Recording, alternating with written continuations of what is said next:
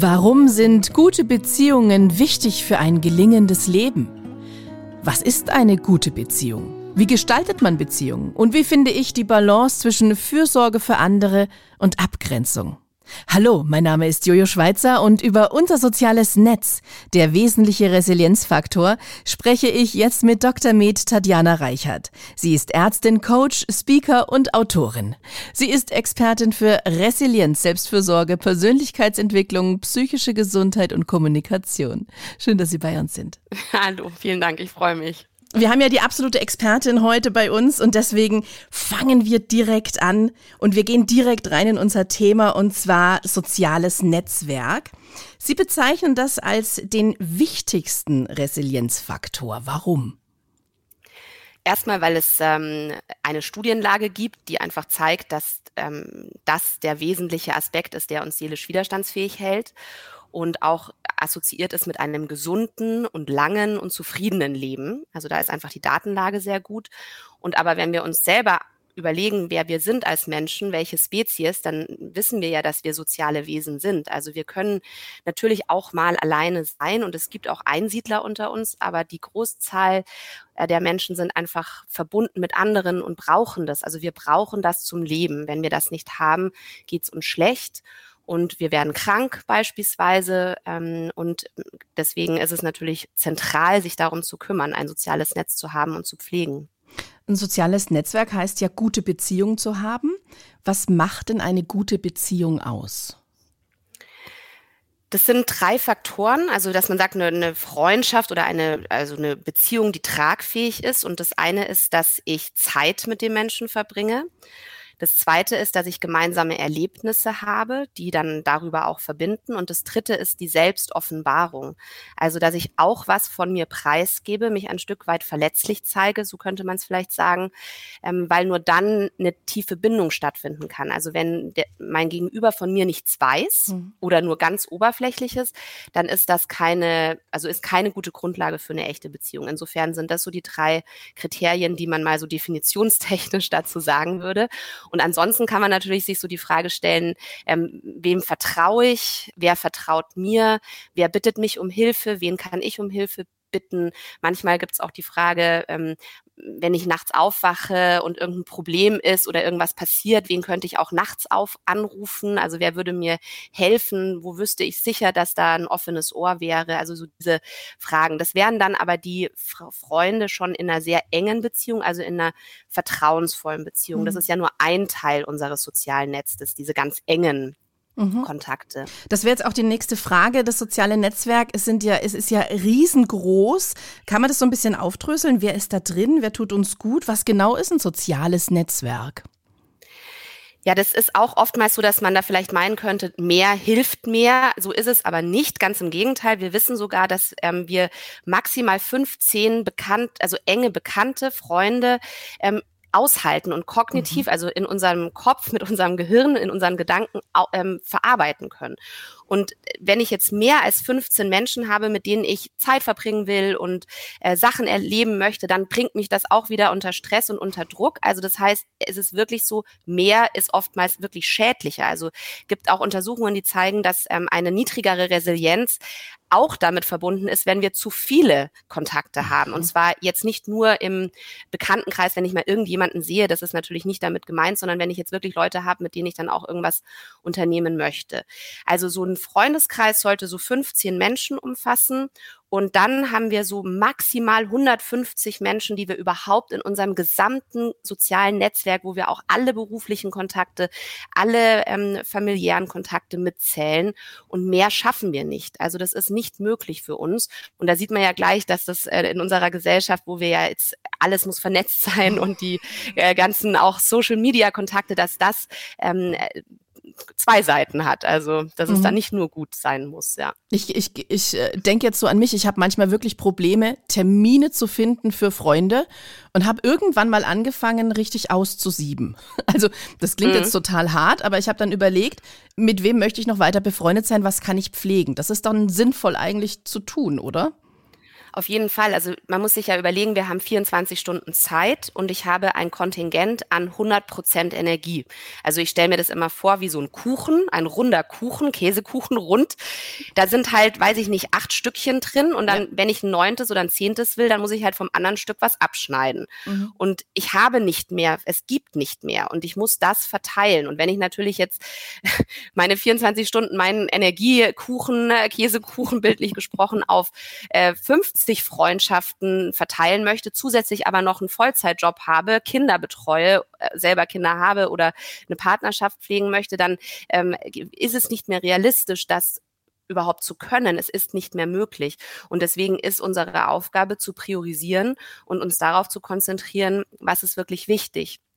Und bei der Priorisierung, Entschuldigung, ganz ja, kurz, ja, gut, bei der Priorisierung ist es ja auch so, dass es, dass das nicht egoistisch ist, dann zu sagen, boah, ey, auf den kann ich verzichten, weil der kostet mich nur Energie, mhm. sondern es geht ja auch wirklich darum, für was ist es denn dann auch gut, so eine Beziehung aufrechtzuerhalten. Das ist ja auch eine, eine beidseitige Geschichte. Also es ist ja, wenn eine Beziehung mir nichts bringt und einfach nur nervt, dann äh, ist es meistens für den anderen ja auch nicht besonders fruchtbar fruchtbar oder fruchtvoll. Insofern ist es, ähm, ist es ja immer ein Kontext, eine Kontextgeschichte und nicht so ich entscheide und nur ich bin derjenige, der jetzt egoistisch mein soziales Netz äh, analysiert und dann im besten Fall auch ein bisschen reduziert. Oder in manchen Fällen. Ein bisschen kam ich mir so vor, aber es geht danach einfach besser. Also es ist tatsächlich so, weil man dann weiß, okay, das sind die Leute, auf die konzentriere ich mich. Ähm, da haben wir beiderseitig was von. Genau. Ja. Ähm, ja. Wir haben es jetzt schon, oder Sie haben es schon fast beantwortet. Also wir sind vernetzter denn je und trotzdem vereinsamen irgendwie gefühlt immer mehr Menschen und haben doch kein soziales Netz, das uns in Krisen mhm. halt gibt. Das kann eben sein, weil man zu viele Kontakte hat oder wie kann das sein? Vielleicht auch der, also der Grund könnte ja daran liegen, also es gibt da jetzt keine abschließende Antwort drauf. Mhm. Also wir müssen so ein bisschen brainstormen und was man halt sich so aus den Studien zusammensuchen kann und aus der Erfahrung jetzt in der Arbeit mit Menschen. Aber wenn wir jetzt überlegen, dass Beziehung bedeutet, Beziehungsgestaltung, dass wir uns auf, ähm, dass wir uns auf jemanden einlassen, dass wir selbst von uns erzählen, dass wir gemeinsame Zeit und gemeinsame Erlebnisse haben, dann braucht das ja eben Aufmerksamkeit neben der Zeit. Und mhm. Aufmerksamkeit heißt ja sowas wie wirklich Achtsamkeit im Moment sein, mit demjenigen zusammen sein. Und von Zeit haben wir ja alle zu wenig. Also viele, viele, viele. Es gibt natürlich auch andersrum Menschen, die langweilen sich oder haben keine Beschäftigung. Wenn ich jetzt zum Beispiel an Menschen denke, die arbeitslos geworden sind, das gibt es natürlich auch. Also der Großteil ist beschäftigter denn je. Aber es gibt natürlich auch eine Gruppe von Menschen, die vielleicht durch Erkrankung oder Arbeitsverlust, Arbeitsplatzverlust ein Leben haben, in dem sie sich überhaupt nicht ähm, beschäftigt fühlen, ganz nutzlos und so weiter. Also das dürfen wir auch in diesem Gespräch nicht vernachlässigen. Mhm. Aber der, der Durchschnittsmensch, der jetzt auch bei mir im Coaching ist oder den ich in Workshops kennenlerne oder wenn ich auch an mich selbst denke, hat zu wenig Zeit und dann wird alles oberflächlicher und dann lassen wir uns nicht mehr ein und dann sind wir nicht mehr in Resonanz und dann lassen wir uns auch nicht mehr berühren und dann werden auch bestimmte Botenstoffe nicht mehr ausgeschüttet. Mhm. Und ähm, das in sozialen Kontakten ist das dieses Oxytocin, das ist so ein Kuschelhormon, kann man sagen, das ähm, bedeutet, dass wir in Verbindung treten. Das macht uns entspannt. Das reduziert tatsächlich unsere Anspannung und unser Stresslevel. Das macht uns zufrieden, wohlig, mhm. so das Gefühl von, oh, hier ist kuschelig, da möchte ich gerne sein. Und das brauchen wir. Und wenn wir eben uns diese Zeit nicht mehr nehmen, dann ähm, haben wir diese Erfahrung nicht. Und dann werden wir immer mehr in diesem Stressrad bleiben und haben gar nicht mehr diese Entspannungsmomente, wo wir in Aufmerksamkeit und in Resonanz mit anderen sind. Und ich glaube, das ist, wir machen dann zwar vielleicht die Termine, also wie Sie auch gesagt haben, dann haben wir da mhm. so ein, das ist dann wie ein To-Do, also okay, da muss ich jetzt aber hier noch meine Freundin treffen. Mhm. Und dann sitzen wir da und sind aber vielleicht mit unseren Gedanken schon woanders oder denken uns, oh, wie kriege ich das jetzt noch und warte, ich muss noch das machen und wann muss ich ins Bett und ah, so. also es gibt nicht mehr ja. so viele Momente, wo wir uns wirklich einlassen, weil wir so getrieben sind. Mhm. Und das ist, glaube ich, einer der Faktoren, der da eine große Rolle spielt. Also eigentlich könnte man den Podcast ja schon abbrechen. Mein Learning ist total klar. ich muss, es gibt schon noch mehr zu erzählen. So Ehrlich? ja. Aber ich muss quasi, ich muss wirklich reduzieren. Ich muss, ich muss wirklich runterfahren, um selber resilienter zu werden, um, um selber in mir selbst zu sein. Das, das habe ich jetzt so wirklich mitgenommen. Das ist, glaube ich, ganz wichtig für ganz viele Menschen. Für ganz viele Menschen ist es eher die Aufgabe der Reduktion. Also ja. es ist natürlich total kontraintuitiv. Ja. In der Welt, in der wir leben, geht es ja immer um mehr und schneller und ich will brauche und denke, ja. ich brauche mehr. Aber eigentlich ist es eher eine Frage des Reduktionismus. Worauf konzentriere ich mich? Was ist denn wirklich auch dann nachhaltig ähm, sinnvoll für mich und ähm, energiespendend und was hilft mir denn wirklich für ein gelingendes Leben? Was ist da der Beitrag? Aber ich möchte unbedingt betonen, dass es ja die andere Seite schon auch gibt. Es gibt ja sehr viele Menschen, die haben gerade in Städten ein Riesenproblem und das ist dann das zweite, das Gefühl der Einsamkeit. Ähm, die, die, wir sind in Städten mit Millionen von Menschen, aber fühlen uns da total einsam, mhm. weil eben wir es so schwer finden, solche Beziehungen, von denen ich gerade gesprochen habe, überhaupt aufzubauen.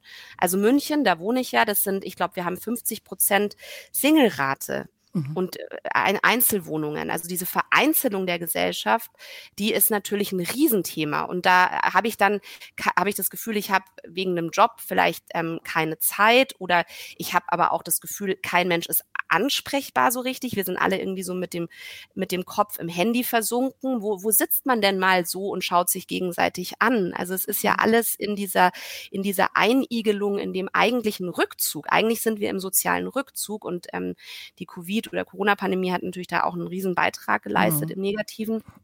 Und wo kommen wir denn in Kontakt? Also für diejenigen, die eben jetzt nicht äh, eigentlich einen, eine sehr tolle Situation haben und sagen können, ich habe ein so großes soziales Netz, ich muss es reduzieren, sondern die sagen, boah, ich habe eigentlich ein kleines soziales Netz und ich mhm. muss mir da irgendwas aufbauen, die haben da ja auch Riesenprobleme mhm. damit. Das Internet kann da ja helfen. Also für, für Menschen mit, mit viel Kontakt ist das eher so ein Fluch und für die anderen dann vielleicht doch ein Segen, oder? Ja, es ist für alle kann es beides sein. Es ist ja immer, es kommt ja immer auf die Nutzung drauf an. Mhm. Und also was jetzt, was auf jeden Fall ein, ein Phänomen ist, was noch nicht so gut beleuchtet ist wissenschaftlich, aber was immer klarer wird, ist, dass beispielsweise das, die Dating-Plattformen, also nennen wir jetzt wirklich mal so Klassiker wie Tinder, mhm. dass die dazu führen, dass die Frustration bei den Menschen teilweise aber deutlich größer wird. Also dass ähm, da dann ein, ein Angebot herrscht, ne? also so, so, du kannst jede haben oder jeden haben. Mhm. Und wenn es dann aber um das Reale geht, ist mhm. plötzlich klar, naja, so ist es halt doch nicht. Oder dann wird nicht geantwortet oder es ist Kontaktabbrüche, dieses, ähm, der Bereich des Ghostings ist ja auch was, was ähm, so ein bisschen ähm, in den letzten Jahren populär geworden ist, dieser Begriff. Also da verschwindet einfach jemand, ohne irgendwie zu erklären, was jetzt los mhm. ist. Und, und das macht es ja oftmals auch gerade im sozialen Kontext noch schwerer. Also wenn ich, wenn ich dann da auch noch die Frustration habe, dann nehme ich diese Frustration aus der digitalen Welt ja auch in die reale Welt mit. Mhm. Und das ist ein Riesenthema, was ähm, auch sicherlich beiträgt, dass äh, Menschen in die Verbitterung gehen, auch in depressive Stimmungslagen oder auch vielleicht sogar so Ansätze von sozialen Ängsten entwickeln, weil sie sagen, boah, ich traue mich gar nicht, jemanden anzusprechen. Ich wurde jetzt schon 80 Mal abgewiesen und ähm, was soll ich denn jetzt machen? Ne? Also ich traue mich ja gar nicht mehr. Also das ähm, ist tatsächlich, ähm, also das ist der, der Fluch.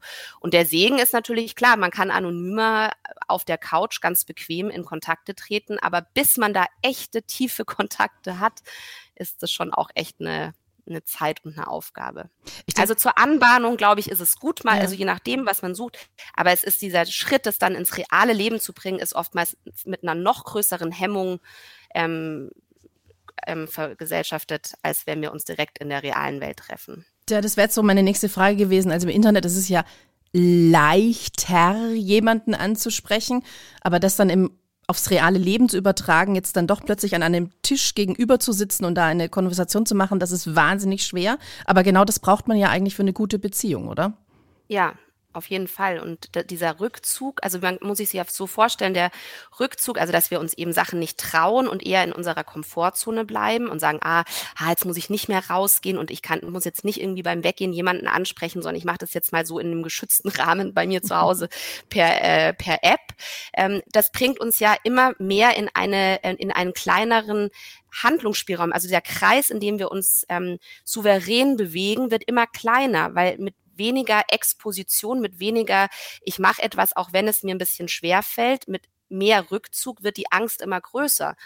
Und das, das ist eben das, was wir zum Beispiel während Corona oder nach Corona gesehen haben, dass Leute, die vielleicht davor sehr sozial auch unterwegs waren, also auch mal in, weiß ich nicht, auf Abendveranstaltungen, also das haben wir zum Beispiel bei uns im Kitchen to Soul so erlebt. Da war, hatten wir regelmäßig Abendsveranstaltungen, Workshops, Vorträge. Das war nie ein Thema, dass da die Leute vor Ort waren. Und dann, als dann quasi wieder der, das in Anführungszeichen normale Leben kam, waren dann Gäste da, die gesagt haben, boah, das, ich fühle mich jetzt echt erstmal unwohl hier. Ich muss mich echt überwinden, mhm wieder rauszugehen und nicht aus Angst vor einer Infektion, sondern, oh, da sind jetzt Menschen und wie verhalte ich mich da jetzt und was mache ich da?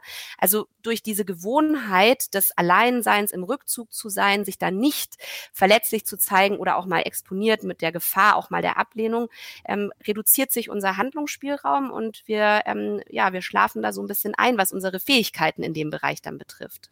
Das heißt, die moderne Welt wächst vielen über den Kopf. Ja, das würde ich schon, also auf jeden Fall, würde ich schon sagen, vielen, ja nicht ja, allen, aber ja, ja, es, es, viele fühlen sich, das zeigen ja auch die Studien, die Daten von Krankenkassen, viele, viele fühlen sich subjektiv sehr stark ähm, gestresst, überfordert und ein wirklich wesentlicher Grund aus meiner Sicht und nicht nur aus meiner, sondern natürlich andere Wissenschaftler, die darüber schreiben und forschen, wirklich weil unsere sozialen Netze nicht mehr die Qualität haben. Vielleicht in der mhm. Quantität gar nicht so schlecht sind, aber die Qualität hat sich durchaus verändert. Und dadurch, dass sich die Qualität verändert hat, ist einfach unsere Resilienz nicht mehr so vorhanden.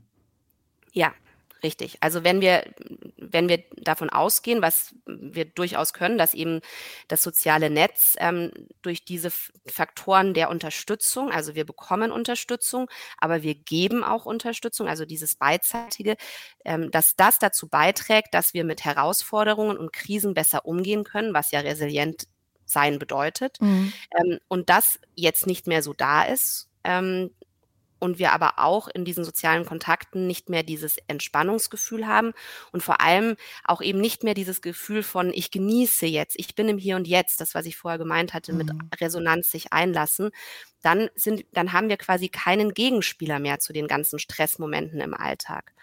Und ich sage das auch oft in meinen Workshops, auch gerade bei äh, Mitarbeitenden oder Führungskräften in Unternehmen, die sagen, wir haben so viel zu tun und dann komme ich heim und dann ähm, ist am Abend nur noch das Sofa, dann kann ich mich gar nicht mehr aufraffen, jemanden zu treffen. Das ist ja auch ein Thema, was uns davon abhält, mhm. in soziale Kontakte zu gehen. Also nicht nur die Zeit, die nicht da ist, sondern auch die Energie, die dann nicht mehr da ist. Und das ist aber genau das falsche Vorgehen, weil, also natürlich darf ich auch mal auf der Couch alleine sitzen, logisch, es geht ums Maß.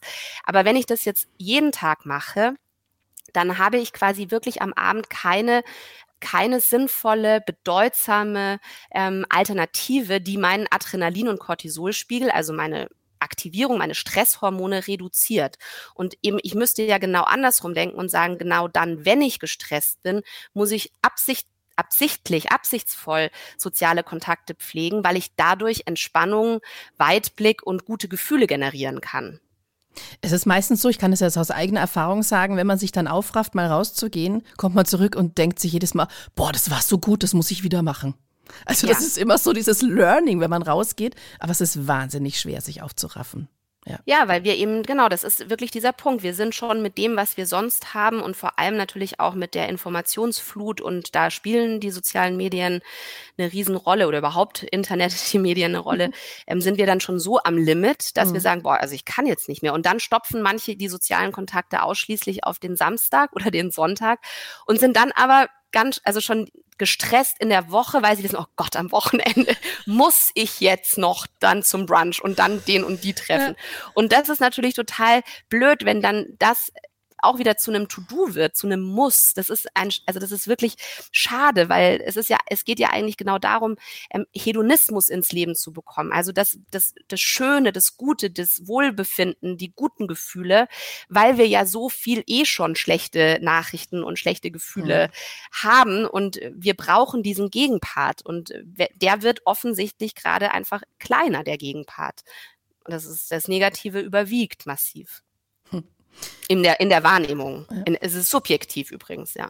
Ich, ich habe mir als nächste Frage aufgeschrieben, ob wir uns nur für uns selbst interessieren, ob wir egoistisch geworden sind, aber das haben wir, glaube ich, gerade beantwortet. Sind wir eigentlich nicht, sondern es ist einfach zu viel. Ja, genau. Und man, wenn man im Stress ist und also wenn man, wenn es zu viel ist, man überfordert ist, dann ist man ja in so einem negativen Stress. Dann sind wir ja evolutionsbiologisch gesehen in einem Kampf- und Fluchtmodus, also wie wenn da Tiger stehen würden und wir müssten die ganze Zeit um unser Überleben kämpfen. Und ja. unser Gehirn hat, also für unser Gehirn, wir sind im Gehirn noch in der Steinzeit so ungefähr und da, da haben wir immer noch dieselben körperlichen Reaktionen. Und das engt uns ein im Denken. Also wenn wir im Stress sind, dann werden wir schon egoistischer, weil wir keine Weitsicht mehr haben, wir können nicht mehr gut zuhören, wir sind nicht mehr für den anderen da, wir verlieren unsere Empathie, wir werden zynischer, wir werden distanzierter. Das sehen wir ja jetzt gerade, was in der Gesellschaft und in der ja auch politischen Gesellschaft mhm. passiert. Mhm. Also das, das ist, weil das, das ist quasi die Konsequenz. Und ähm, da kann man natürlich jetzt, äh, kann man sagen, ah, wir sind da Opfer des Systems. Äh, da haben wir ja gar keine Verantwortung, die wir tragen können. Da würde ich sagen, nee, das stimmt nicht. Wir haben da sehr wohl eine Entscheidungsfreiheit und ähm, auch eine Verantwortung, unser Leben so zu gestalten, dass es nicht äh, egoistisch wird. Und gleichzeitig sind wir natürlich auch einem System ausgesetzt, was es sehr, sehr schwer macht, ähm, da eben die Empathie aufrechtzuerhalten oder das Mitgefühl für andere. Und insofern werden wir schon eine egoistischere Gesellschaft, weil wir stärker im Stress sind und dadurch ähm, automatisiert immer nur für uns kämpfen. Wir kämpfen uns überleben und da haben andere dann nicht mehr so viel Raum. Dann kümmern wir uns jetzt darum, dass es besser wird und suchen mal kurz Strategien und Lösungsansätze, beziehungsweise machen Sie das für uns. ähm, Gibt es denn äh, Tipps oder Tricks, wie ich mir ein, ein stabiles soziales Netzwerk aufbauen kann? Ich denke, es beginnt mit der Entscheidung. Also wie, also eigentlich immer, wenn man Verhalten verändern will oder sich ähm, etwas anders im Leben gestalten möchte, dann ist es eine klare Entscheidung, die ich treffe und mir sage, ich weiß wofür, es ist mir so wichtig, ich räume dem Priorität ein. Also die Entscheidung dafür beispielsweise zu sagen, ähm, ich reduziere etwas anderes und nehme dafür ein paar soziale Kontakte mehr in den Fokus. Mhm. Und diese Entscheidung treffe ich dann zum Beispiel mit einer Methode, dass ich mir mal mein soziales Netz aufzeichne, dass ich überhaupt einen Überblick bekomme. Also da könnte man sich selbst in die Mitte schreiben oder ein Foto von sich hinkleben mhm. und jetzt nicht aus egoistischen Gründen, sondern ähm, um das zu visualisieren. Und dann würde man außenrum so die Namen von beruflichen und privaten und familiären Kontakten ähm, schreiben, da dürfen auch Haustiere drauf übrigens, weil die sind ja auch Kontakte, auch auf emotionaler Ebene mhm. und brauchen auch Aufmerksamkeit und Zeit, also Lebewesen. Und dann ordnet man die an und dann schaut man mal, okay, wer steht mir denn sehr nahe? emotional, also wer ist mir sehr wichtig und steht mir sehr nahe und wer ist mir nicht so nahe emotional. Und dann überlegt man sich, wer ähm, raubt ganz viel Energie, wer gibt mir ganz viel Energie und ist es dauerhaft oder ist es weniger dauerhaft? Also es, es ist ja durchaus so, dass in Beziehungen es auszuhalten ist, dass der andere auch mal äh, schwierig ist und auch mal sehr viel Energie kostet. Mhm. Das ist jetzt nicht das die Kriterium, dass ich sage, ich brauche nur Freunde, die es immer locker und flockig und leicht mit mir machen, sondern es darf ja durchaus eben auch ähm, traurige und schwierige Phasen geben. Das ist ja vollkommen fein und auch übrigens resilienzfördernd. Also dass wir nicht immer nur gucken, wie machen wir es uns ganz leicht, sondern mhm. schon auch gucken, wie gehen wir durch schwierige Zeiten durch und bleiben da dran, haben Durchhaltevermögen. Mhm. Also das eher so unterm Strich. Also wenn ich jetzt also ganz wirklich häufiges Beispiel, die Schwiegermutter. Und die, es ist so lustig, aber ich kriege das in unterschiedlichen Kontexten immer wieder. Und dann sagen die, so manchmal schauen die sich dann das, diese Visualisierung an, meine ja. Coaches beispielsweise, und sagen, ja, also ganz ehrlich, wir verbringen jeden Sonntag bei den Schwiegereltern, aber ich find's furchtbar und ich komme dann immer genervt und gestresst nach Hause. Ja, und dann muss man sich halt überlegen, ist das dann meine Priorisierung? Will ich, will ich das weitermachen? Welche Entscheidung treffe ich? Mhm. Oder andere Situationen auch in, wenn es zum Beispiel um Angehörige von psychisch Erkrankten geht oder von Menschen, die alt sind, Demenz, also vielleicht Eltern, die schon eine Demenz haben, die vielleicht im Pflegeheim sind. Also auch solche, also Care-Arbeit in nicht nur Kinderbereich, sondern im familiären anderen Bereich ist natürlich ein Riesenfaktor des sozialen Netzes, der auch wahnsinnig viel Zeit kosten kann. Aber auch da darf ich mir überlegen, muss ich jetzt jeden Abend dahin und denjenigen besuchen oder ist es nicht vielleicht auch geschickter, nur zweimal die Woche zu kommen, weil dann auch die Qualität der Besuche wieder viel mhm. besser wird. Also so dieses auch eben so wirklich mal sich zu hinterfragen und dann kann ich erstmal auf Basis dessen eine Entscheidung treffen, was tut mir eigentlich gut, was brauche ich oder brauche ich, brauche ich gar niemanden, muss ich reduzieren oder sehe ich, puh, ich bin umgezogen, ist übrigens auch ein Riesenfaktor unserer Zeit, dass wir ja nicht mehr so, also wir haben unsere sozialen Kontakte nicht mehr so stabil, sondern dann ziehen wir um mhm. und puh, was mache ich denn jetzt? Wie finde ich denn in München jetzt neue Kontakte? Da muss ich ja erstmal gucken, wie kriege ich das hin? Also, aber aus dieser Visualisierung ergibt sich ja schon mal ganz viel, wo ich selber gucken kann, wie möchte ich und wo möchte ich ansetzen. Wenn ich jetzt jemand bin, der wenig Kontakte da auf meinem Board hat und ich merke, vielleicht ist es zu wenig, wie gehe ich dann vor? Schaue ich dann, in welcher Lücke fehlt mir jemand und gehe dann gezielt suchen oder was mache ich dann? Ja, das ist also, äh, was, Sie meinen mit Lücke im Sinne von, äh, ist es beruflich, privat oder so, dass Sie da gucken, in welchem Genau, Bereich also dass ich einfach so schaue, ja genau, wer, wer also ich habe ja. jetzt jemand, mit dem kann ich super quatschen über Family und Kinder und weiß was ich und dann habe ich jemand, der, ähm, ja, der gibt mir einfach ganz viel Leichtigkeit, aber dann fehlt mir irgendwie jemand, äh, ich glaube im, im, Beruflichen, lass uns Berufliche ja. nehmen, ja, mit dem ich ja, irgendwie enger verbandelt Ja, das ist will. übrigens eine ganz tolle Frage, die Sie stellen, weil genau darum geht es eben, dass ich auch nicht einen Menschen habe, der alles abdecken kann an, an Unterstützung, also an ja. emotionaler und instrumenteller Unterstützung. Also instrumentell wäre, der mir mal vielleicht die Kinder abnimmt oder mal ein Bild an die Wand hängt oder mir auch vielleicht Geld leiht und emotional wäre, bei dem ich mich ausheulen kann, der mich in den Arm nimmt. Äh, so, also das sind eben so auch unterschiedliche Freundschaften. Genau, also die, welche Lücke, vollkommen richtig. und dann, genau, und dann, dann, ja, und dann zu gucken, okay, was kann ich jetzt tun? Also, und das ist wichtig, dass wir dann in die Selbstwirksamkeit kommen. Das ist übrigens auch ein Resilienzfaktor, dass wir also dann nicht da sitzen zu Hause und uns denken so, oh, die Welt ist schlecht, keiner will mich, keiner mag mich, aber ich bin immer nur zu Hause und maximal äh, vielleicht auf Social Media oder im Internet unterwegs. Dann kann es ja nicht funktionieren. Auch, ja, ja, eben, aber dann ist es, aber das ist ja die Gefahr auch von den Apps ja. oder von den Dating-Plattformen. Ja. Dann sage ich, ah, ich habe mich schon bei Münchner Singles angemeldet, aber da geht sich ja nichts aus. Sondern dass ich dann wirklich gucke und es gibt ja große Angebote jetzt nicht, also ich denke, das ist ähm, auf dem Land vielleicht ein bisschen anders, aber da also das war nochmal eine andere Situation. Aber letztendlich kann man ja dann einen Sportverein finden, über den man Kontakte anbahnt oder eben auch äh, Netzwerktreffen, vielleicht über den beruflichen Kontext. Oder was auch immer wieder hilft, ist, dass ich mir überlege, wen kenne ich schon Mhm. Und kann ich den oder die so ein bisschen anzapfen, weil Freundeskreise ergeben sich ja oft auch, ich treffe jemanden, mit dem bin ich schon ein bisschen bekannt oder befreundet und über den oder die lerne ich dann neue Leute kennen. Also das ist ja, man muss ja nicht immer von vorne anfangen, mhm. sondern man kann ja auch darüber nachdenken, oder Mensch, habe ich nicht mal vor zehn Jahren mit jemandem hier irgendwie in der Region Kontakt gehabt? Also alte Kontakte wiederbeleben. Ähm, und da ist meistens dann schon was da. Und dann natürlich auch die Frage der Wahrnehmung, also so durch diese Visualisierung wird auch manchmal klar, ich habe ja schon fünf Leute und vielleicht ist ja es sinnvoller, diese fünf Leute nochmal zu intensivieren oder auch anders vielleicht zu versuchen, mit denen die Lücken zu schließen, mhm. als dass ich sage, jetzt muss ich nochmal zehn neue kennenlernen. Also wohin gebe ich dann auch meine Energie? Mhm. Was ist jetzt mit Menschen, die sich wahnsinnig schwer tun, rauszugehen, andere Leute anzusprechen. Was gibt es da für einen Tipp, wie die, wenn die so eine neue Beziehung eingehen wollen, wie sie die vielleicht gleich von Anfang an positiv gestalten können? Oder was, was, was, was raten Sie denen? Also wenn ich jetzt sage, oh, soziale Netzwerke, super, mhm. da kann ich ein bisschen schreiben, ne? aber jetzt geht's raus und jetzt muss ich da einen Kaffee trinken mit jemandem. Ja, ich glaube, dass, also genau, also erstmal, wie, wie komme ich dahin, dass ich mit dem Kaffee trinke? Und ich glaube, die Anbahnung ist ja oft über andere Themen, gemeinsame Themen, also im Ehrenamt. Wenn ich einmal die Woche irgendwie an der Tafel stehe und da Essen mit anderen ausreiche, dann lerne ich darüber ja Menschen kennen, die irgendwie mir ähnlich sind oder zumindest ähnliche Interessen haben. Und dann habe ich ja auch einen Anknüpfungspunkt, über was ich reden kann. Mhm. Oder ich bin in einem Sportverein und würde vielleicht nach dem Sport in der Umkleidekabine jemanden fragen, kann ich da mit dir oder hast du mal Lust, noch ein Bierchen trinken zu gehen oder ein Glas Wein?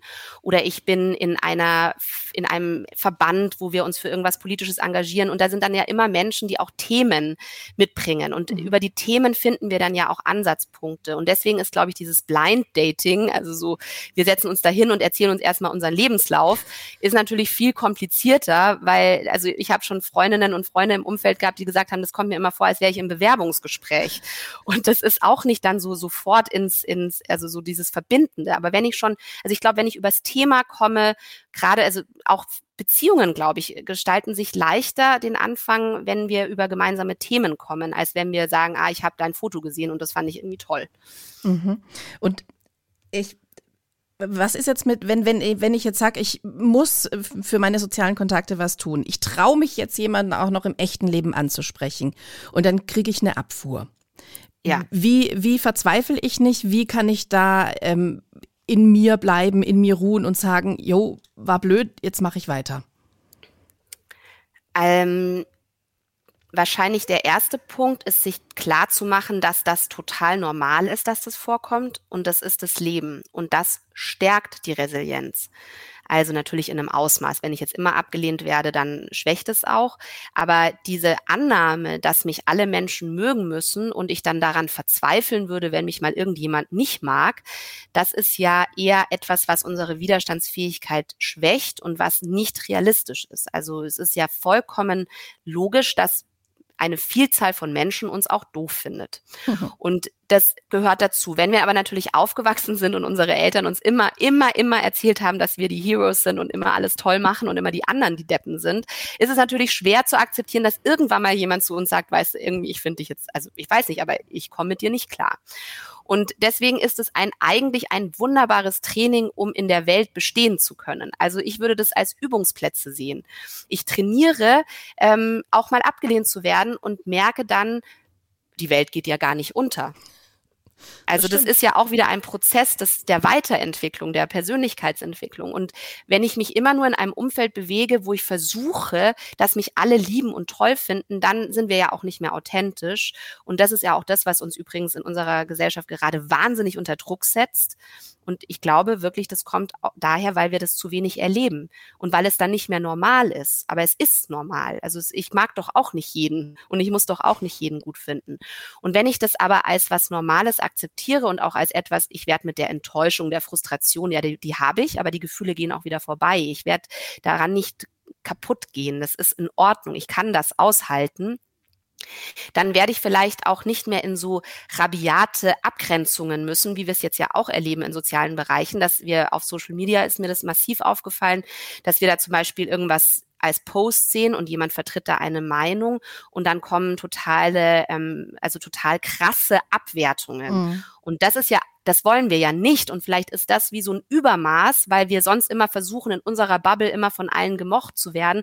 Und dann irgendwo müssen wir es dann aber raushauen, nämlich gegenüber den anderen. Und mhm. eigentlich wäre es doch schöner, wenn wir dieses, wenn wir das als normaler erleben würden, weil es einfach auch menschlicher ist, dass wir sagen, ja, es gibt Leute, die mag ich und Meinungen, die finde ich gut, aber es gibt auch Leute, die mag ich nicht und Meinungen, die ich nicht gut finde.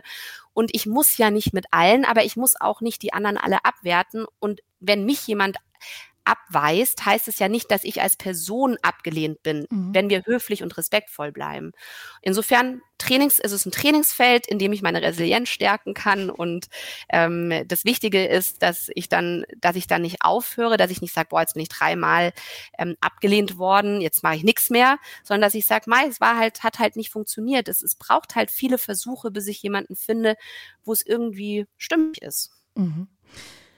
Jetzt gibt es aber dann auch noch die Menschen, die nicht nur wahnsinnig viele soziale Kontakte haben, es gibt die Menschen, die eben weniger haben, es gibt aber auch noch die, die überall sind, die überall helfen, die äh, dieses, dieses Helfersyndrom haben. Ne? Da kommen ja. erst die anderen und dann kommen nochmal die anderen und nochmal und dann kommt lange nichts und dann komme ich.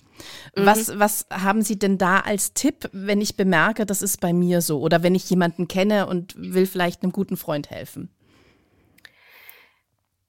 Also von außen demjenigen zu helfen, das ist wahrscheinlich gar nicht so leicht, weil derjenige fühlt sich ja tatsächlich verantwortlich. Ja. Aber man kann schon als Außenstehender, also das ähm, aus eigener Erfahrung, ähm, kann man etwas wirklich bewirken. Also ich zum Beispiel bin jemand, der jetzt deutlich weniger, aber früher sehr stark dieses Überverantwortungsgefühl hatte. Mhm. Jetzt nicht unbedingt im Helfersyndrom, sondern in der Verantwortung, ja, das mache ich selbst oder ähm, ach, da bin ich für zuständig und mich dann auch in Sachen letztendlich eingemischt habe, die gar nicht unbedingt auf meiner Agenda lagen. Ich habe mhm. sie mir halt selbst auf meine Agenda gezogen und das, das machen ja viele, die dann sagen, oh, es ist alles so viel, wenn ich anderen helfe oder ich bin da immer nur für andere da, weil wir uns dann Sachen aneignen oder Sachen übernehmen, um die uns erstens niemand gebeten hat und zweitens, die, die vielleicht nicht mal gewünscht sind. Und da hat es mir massiv geholfen, dass in meinem nahen Umfeld ähm, also mein, mein Mann und meine Geschäftspartnerin, die auch meine beste Freundin ist, die auch teilweise gespiegelt haben und gesagt haben, du, das, da, da,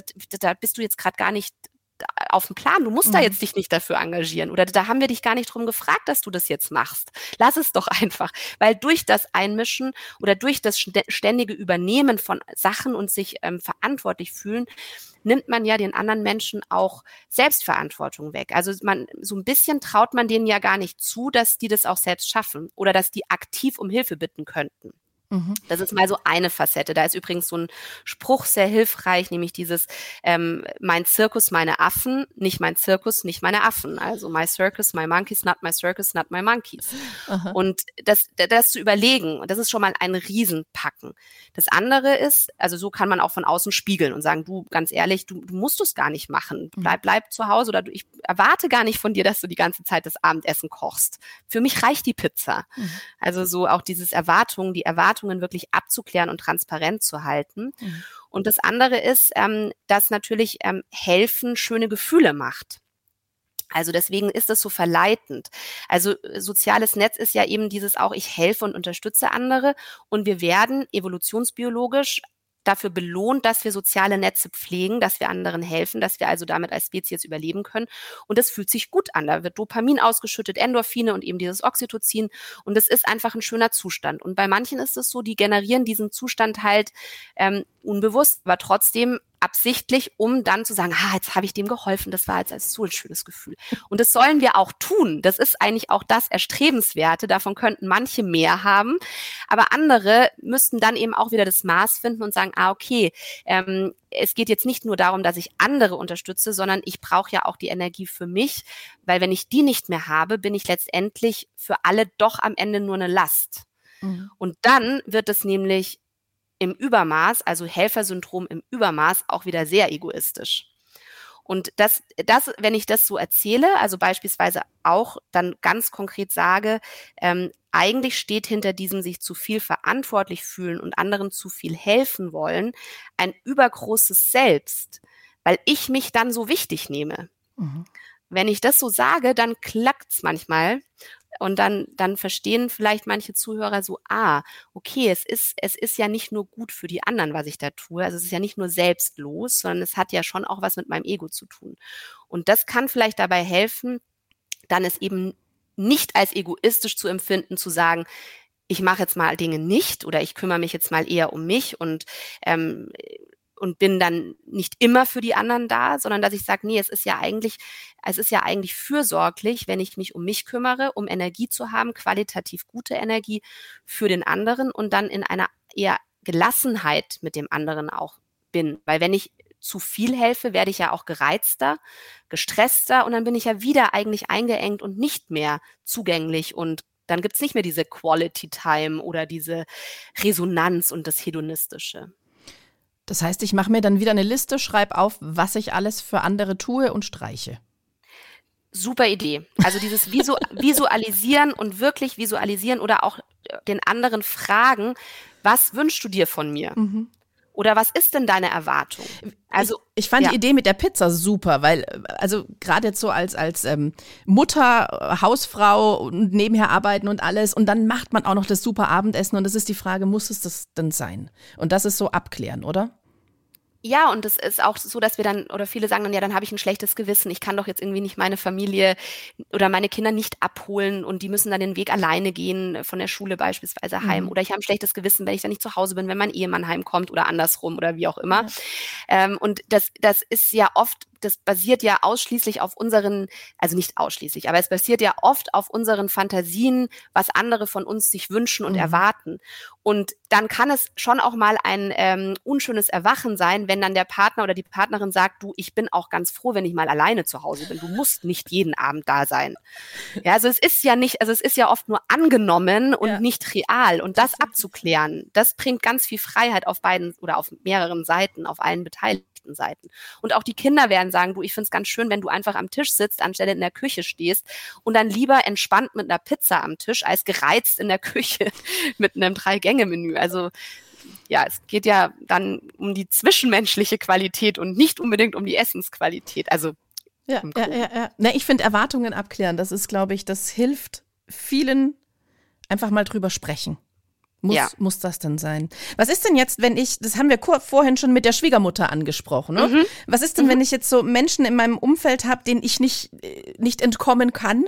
Es ist die Tante, die Cousine oder irgendjemand, die mir aber nicht so gut tun. Wie, wie gehe ich mit denen um? Ich kann die ja nicht einfach rausstreichen.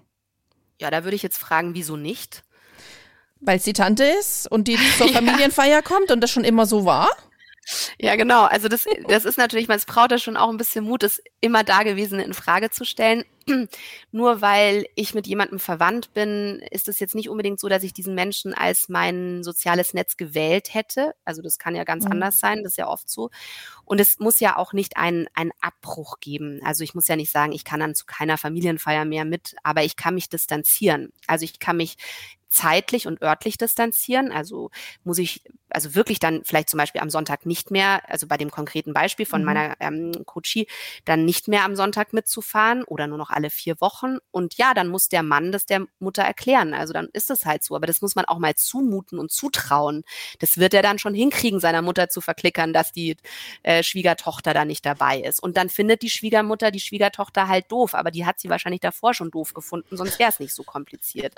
Also so dieses sich klar zu machen, dass man durchaus reduzieren kann. Und mhm es darf auch sein, dass der andere dann sauer auf mich ist. Das ist halt so. Also wir müssen im Leben Enttäuschungen und unangenehme Gefühle aushalten. Das ist ein Riesenfaktor von Resilienz. Wir können ja nicht immer nur handeln, damit wir uns immer nur gut fühlen, weil dann dann sind wir nie authentisch, weil wir dann immer das machen, was andere von uns erwarten dann, weil wir denken, oh, dann nicht, dass die dann von uns blöd denken oder von uns enttäuscht sind. Also deswegen dieses durchaus legitime Reduzieren, ähm, weniger oft hingehen, ähm, vielleicht dann bei der Geburtstagsfeier nicht am selben Tisch sitzen oder wenn man es so nieder, also wenn man es dann so runter reduziert, hält man es ja auch im Einzelfall viel besser aus.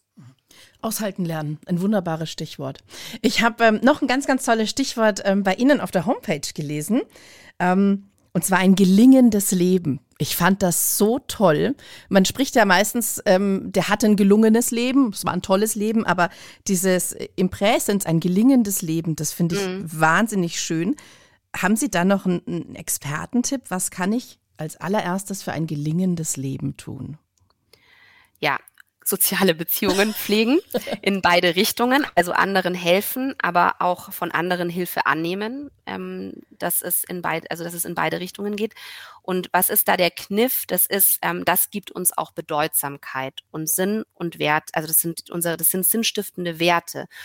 Und ein gelingendes Leben, das ist ja eigentlich ein philosophischer Begriff, ähm, bedeutet, dass ich ein, dass ich mein Wozu kenne, also wozu mache ich denn das Leben? Wozu lebe ich denn?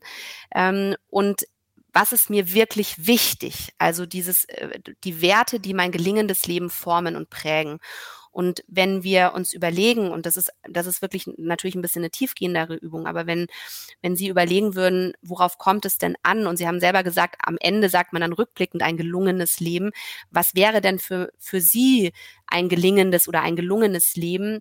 Was ist denn wirklich wichtig gewesen? Kann man machen, indem man Nachruf über sich verfasst. Also das mhm. ähm, ähm, ist natürlich eine, eine Sache, wo man sagt, 15 Minuten hinsetzen, schon ein bisschen intensiver.